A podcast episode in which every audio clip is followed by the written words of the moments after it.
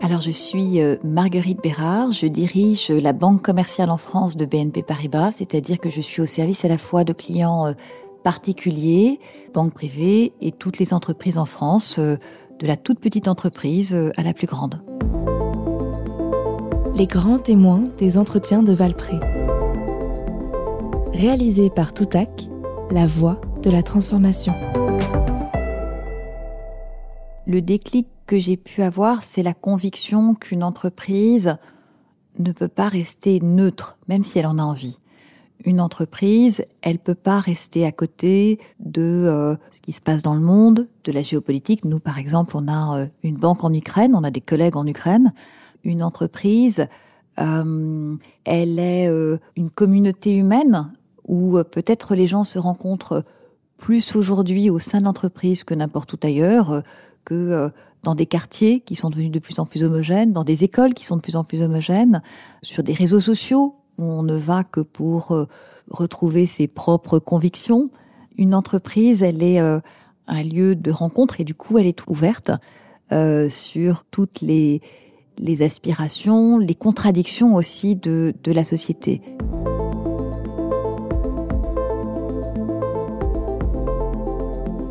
Donc une entreprise, elle est euh, ce corps vivant euh, qui gère les contradictions. L'une que nous avons à gérer, j'appelle ça euh, réconcilier la fin du monde et la fin du mois. C'est-à-dire à la fois cette conviction que nous avons tous qu'il faut absolument changer nos comportements, nos modes de consommation parce que nous épuisons à tous les sens du terme la planète, avec en même temps cette contrainte euh, euh, très réelle hein, que beaucoup euh, de nos concitoyens ressentent, c'est-à-dire que quand on n'a pas le moyen de, faire vivre convenablement sa famille, quand on va faire ses courses au supermarché, encore plus en période d'inflation, honnêtement, le premier comportement qui vous guide, c'est le prix, même si c'est pas un bien qui a été fabriqué en circuit court. il faut, et, je trouve que les banques en la matière ont un rôle extrêmement euh, stimulant à jouer. Il faut qu'on aide la société à réconcilier la fin du monde et la fin du mois. Parfois, euh, les gouvernements sont presque, non pas timorés en la matière, mais euh, on a fait l'expérience de régulation qui s'appliquait directement au consommateur final, avec parfois des réactions très éruptives. Et du coup, les pouvoirs publics se disent c'est peut-être plus simple de faire peser cette contrainte sur les entreprises sur ceux qui les financent. Ça ne veut pas dire qu'à la fin, il n'y a pas un impact, y compris sur le consommateur final et son pouvoir d'achat, mais c'est une contrainte euh, plus, plus indirecte. Et quand vous êtes euh, banquier, eh bien, euh, une des choses que vous pouvez faire, c'est de mettre votre ingénierie bancaire au service de cet objectif, parce que la finance n'est pas une fin, c'est un, c'est un moyen.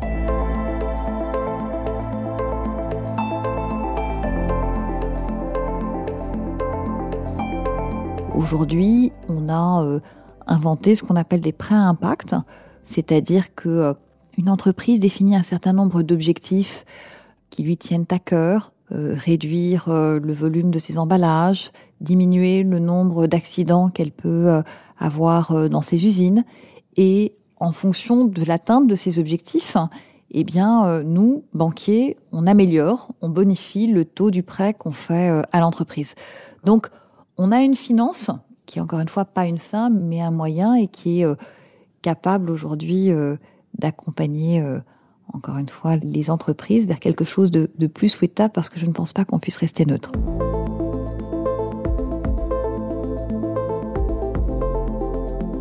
Ce podcast vous est proposé par les entretiens de Valpré, en partenariat avec Kea Partners et Thomas More Partners, et réalisé par Toutac organisme de formation.